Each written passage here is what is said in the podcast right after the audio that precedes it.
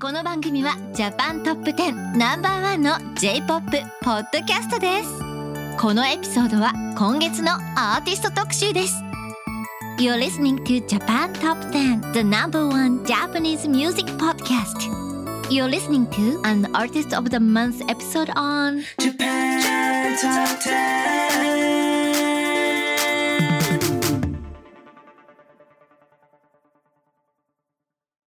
Everyone, and welcome to Japan Top 10's December 2023 Artist of the Month. And today we are talking about a well loved artist, Chihiro Onitsuka. Yay! So I'm Shanna, and with me is. Miyabi, and I think I may be out for a few months, but I'm back now. Yes, she's back, and we're back to bringing you some of the music and artists that make its way into the Japanese music veins, I suppose. Mm-hmm. Shall we start with our first announcement? Would you want to join our team? We are looking for various staff members, including audio editors, content producers, and on-air hosts to join our podcast. Join the biggest and best Japanese music-based podcast out there.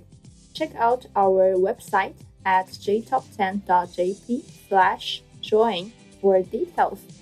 That's great. And I guess now we can get into a little introduction about our artist for today. So, Chihiro Onitsuka is a singer songwriter from the Miyazaki Prefecture, and she's been active since 2000. Her musical styles include a diverse range of pop, rock, alternative, and even folk. Inspired mainly by artists like Alanis Morissette and Jewel, Onitsuka wrote her own music from an early age and entered and won the grand prize for the 1998 Virgin Tokyo Artists Audition. Onitsuka has received critical acclaim for her emotive vocal power and introspective lyrics, including themes such as love, loneliness, anger, and even philosophical concepts, which was an unusual sort of range for pop singers to have in the early 2000s. Onitsuka released her debut album Insomnia in 2001.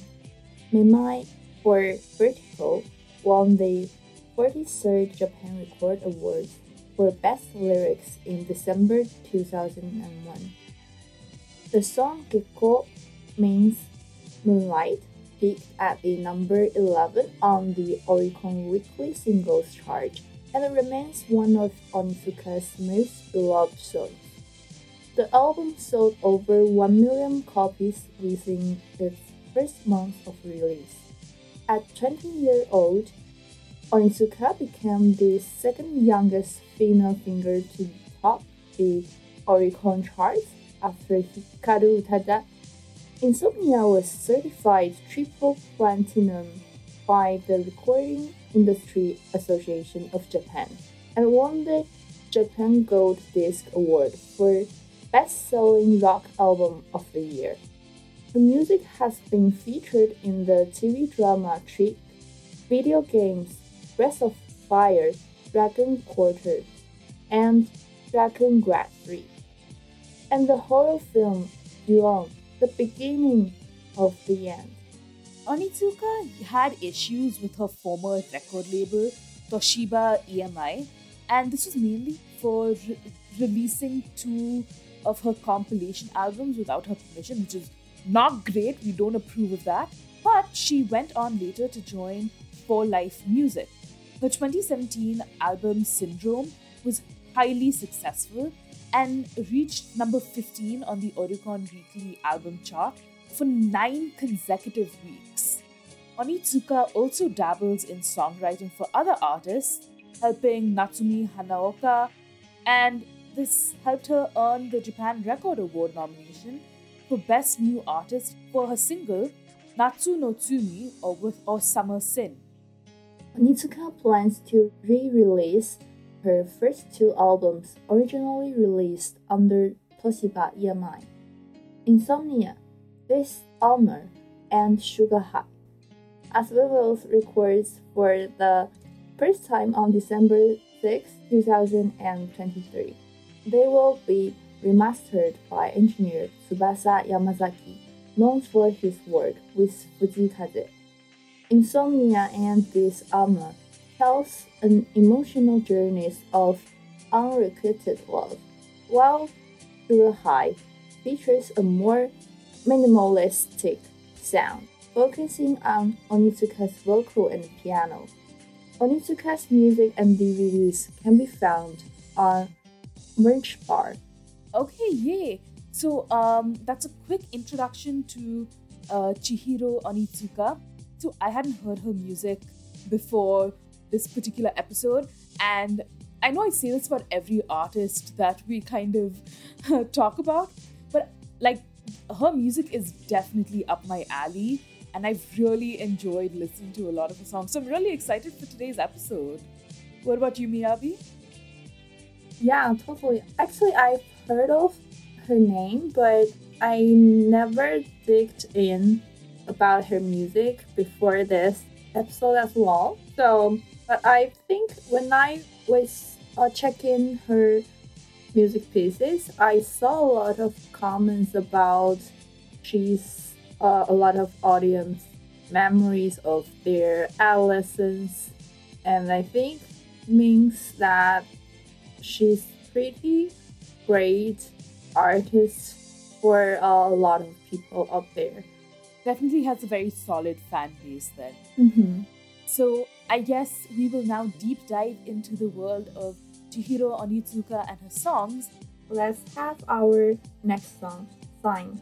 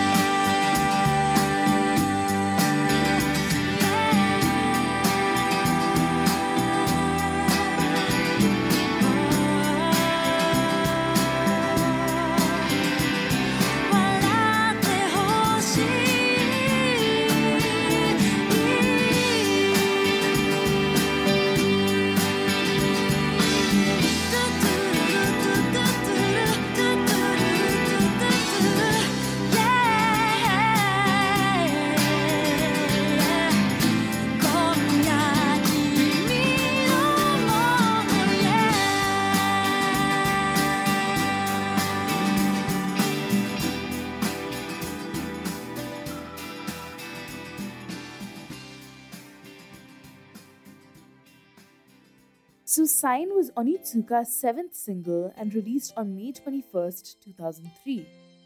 It peaked at number 4 on the weekly Oricon singles chart and was Onitsuka's first release in over one year since Ryuseigun. The song is about a romance from a boy's perspective, using the masculine pronouns kimi and boku.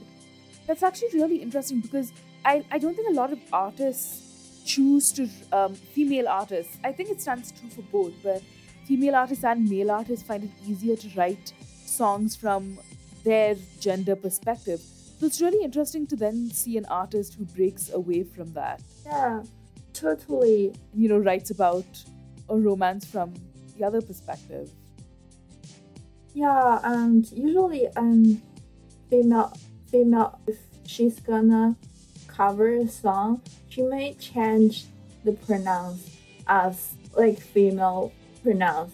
It's quite interesting, like she directly just use the masculine pronouns to write this song. And I think this style, although it was released on 2003, but I think it's much more close, like recent romantic songs. Oh, definitely, definitely. It's definitely a more modern um, take on her music. Mm-hmm. And I really enjoyed it was the same, like, you know, it had definitely had slightly stronger uh, musical elements than compared to Onitsuka's normal music style as well, which I really enjoyed. Like we said, the girl has range, so it was really interesting to hear her take that, you know, step and, you know, make the music slightly stronger. And if we're going to talk about music that kind of that's notable for Onitsuka stepping away from a more classic soft style, we can't miss our next song, which is Infection.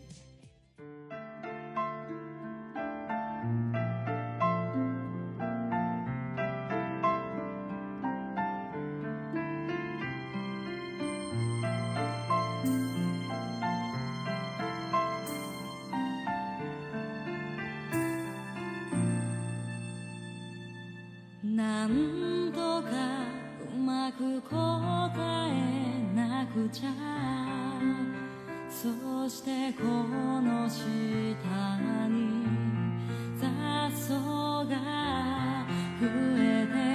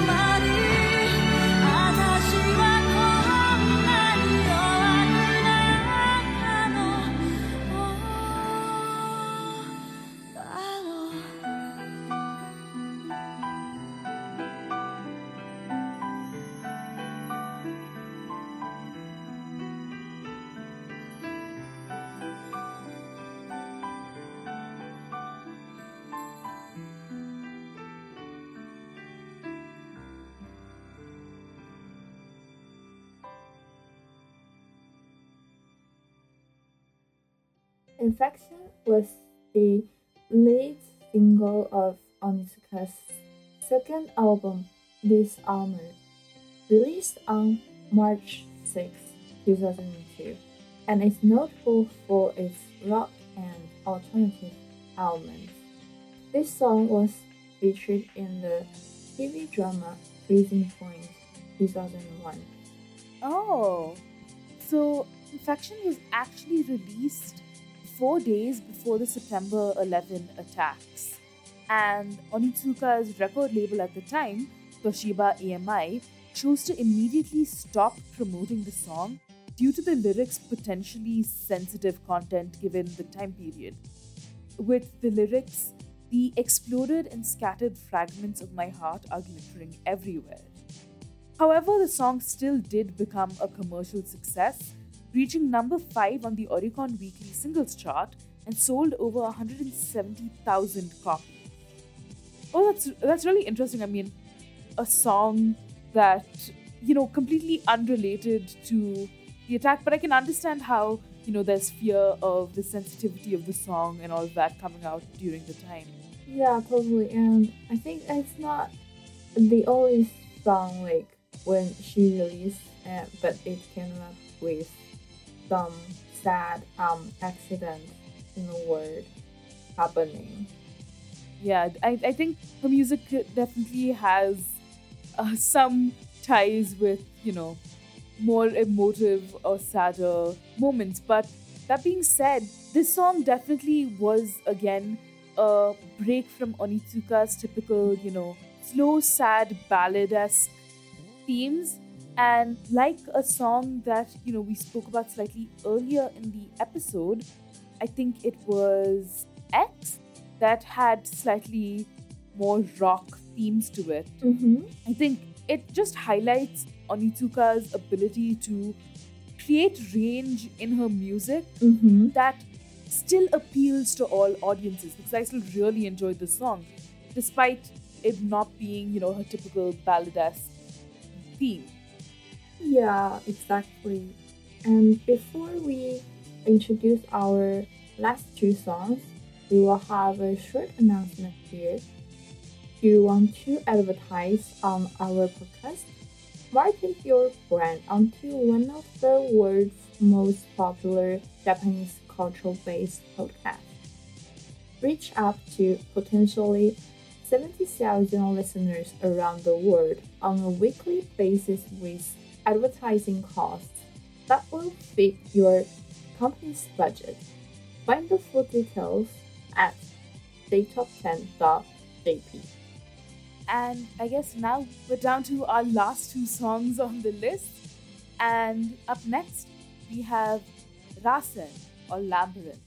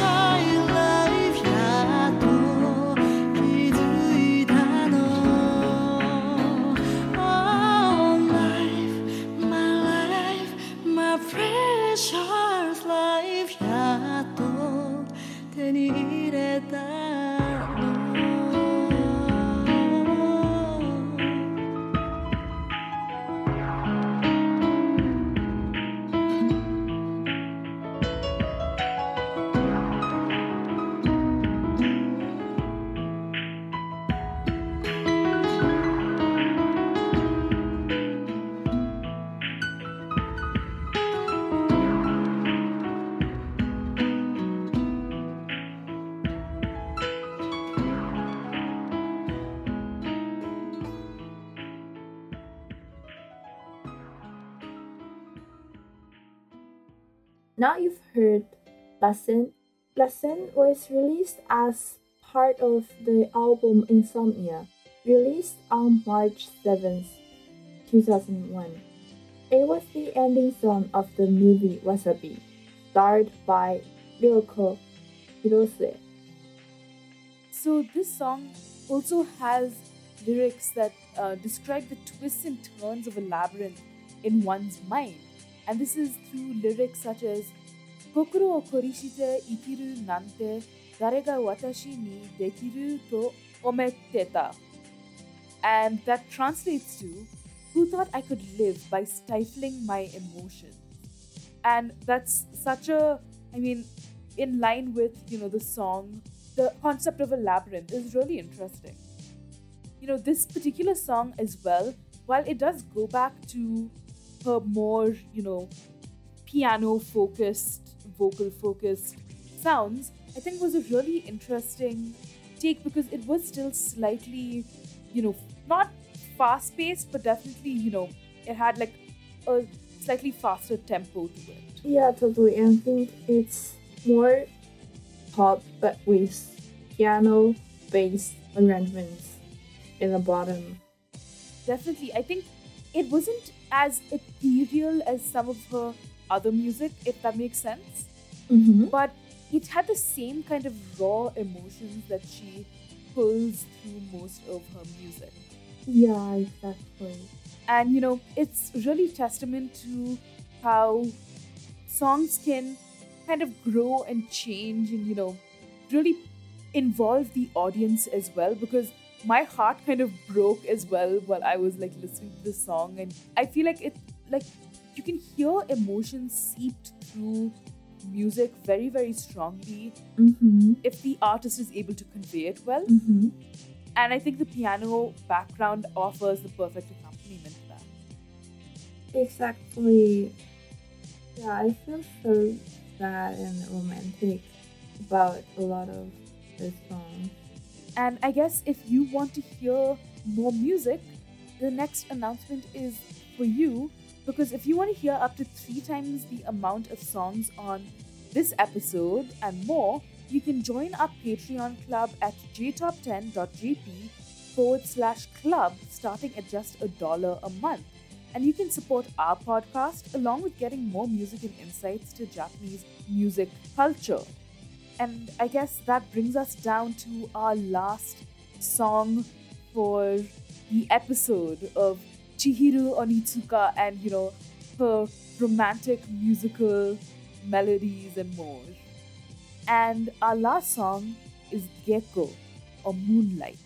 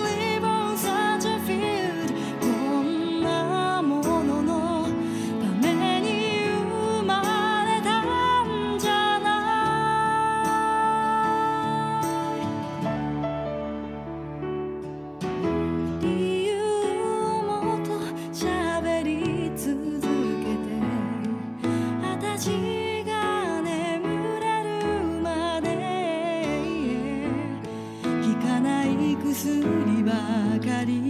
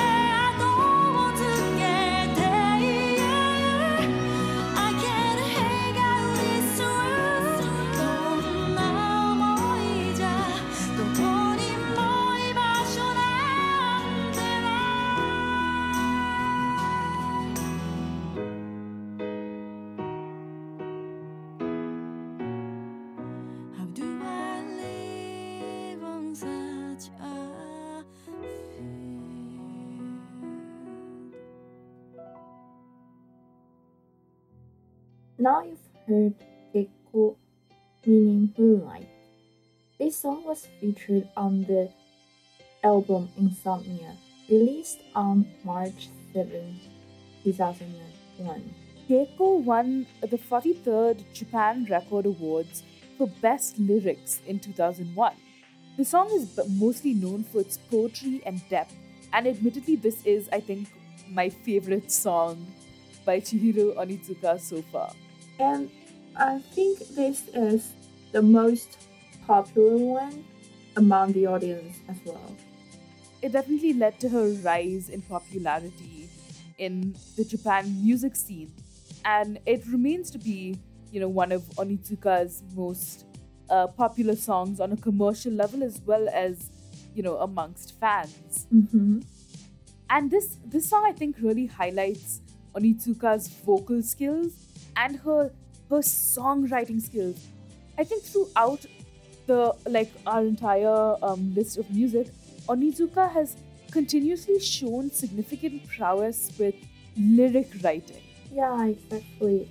Um, about this, how the process of writing this song, she mentioned that in the NHK interview songs that she loved the colors and fashions and to showing around even to like to people like she don't know like she would willing to like hang out more just to show her fashion, her coordinate style. And she would dress up before making music, like doing the makeup and the nail beauty. Getting into the mood of it all. Yes, for instance, she said that she would look at her nails color when producing, writing the songs, and the color when she made this song was purple. It's actually so cool. I have purple nail polish on right now too, so Oh, I'm, wow. I'm feeling the vibe. I think maybe that is why I've enjoyed this song as much as I did. Mhm. Your nails need to be purple in order to truly appreciate moonlight. That's a joke. Jokes aside, Chihiro Onitsuka is for everyone, regardless of your nail color. but I think she is definitely an artist who puts her all, her entire self into her music, and you can hear it throughout her, all her albums. Mhm. And you know, I'm really, I'm really excited to kind of see her remastered um, albums that are coming out later this year. You know, the ones that were released by Toshiba EMI without her permission, which still is not cool. but you know, it's a testament to the the passion behind uh, Onitsuka's music. Yeah, totally. And she said in the interview that there's two things she has um, the strong impression about this song. One is that this one is the most hit song among all of her music pieces. So both Gekko and Insomnia achieved great commercial success and contributed to Onitsuka's rise in the J-pop scene.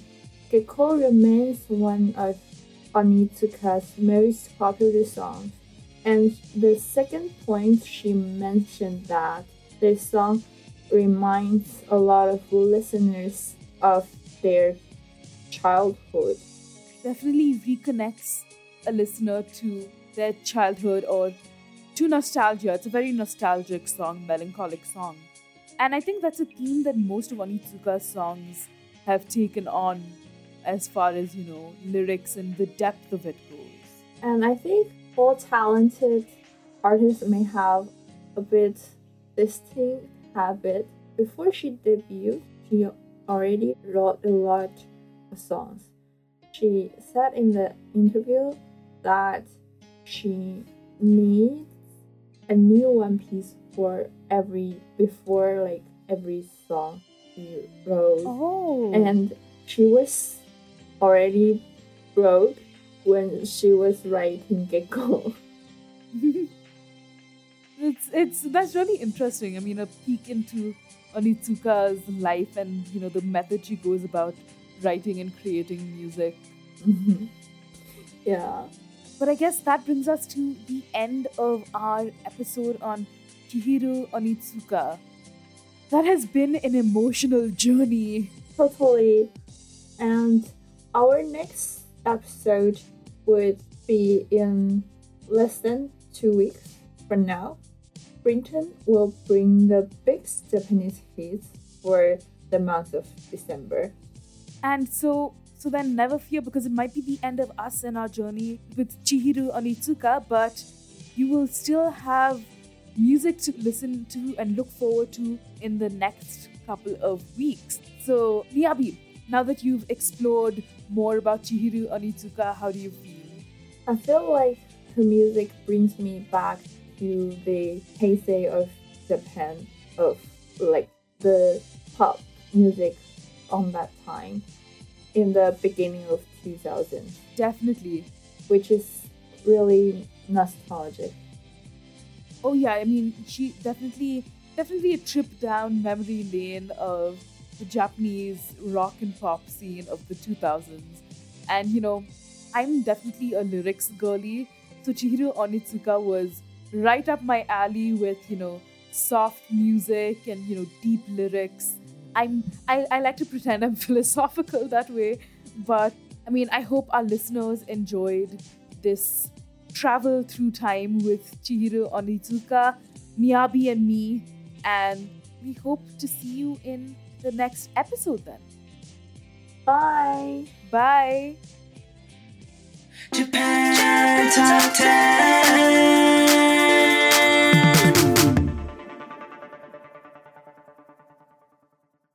Support for this podcast and the following message come from Corient. Corient provides wealth management services centered around you. They focus on exceeding your expectations and simplifying your life. Corient has been helping high achievers just like you enjoy their lives more fully, preserve their wealth, and provide for the people, causes, and communities they care about. As one of the largest integrated fee only registered investment advisors in the U.S., Corient has deeply experienced teams in 23 strategic locations. Corient has extensive knowledge spanning the full spectrum of investing, lending, and money management disciplines. Leverage Corient's exclusive network of experts to craft custom solutions designed to help you reach your financial goals, no matter how complex they may be. Real wealth requires real solutions. For more information, connect with a wealth advisor today at corient.com. That's C O R I E N T.com. Corient.com.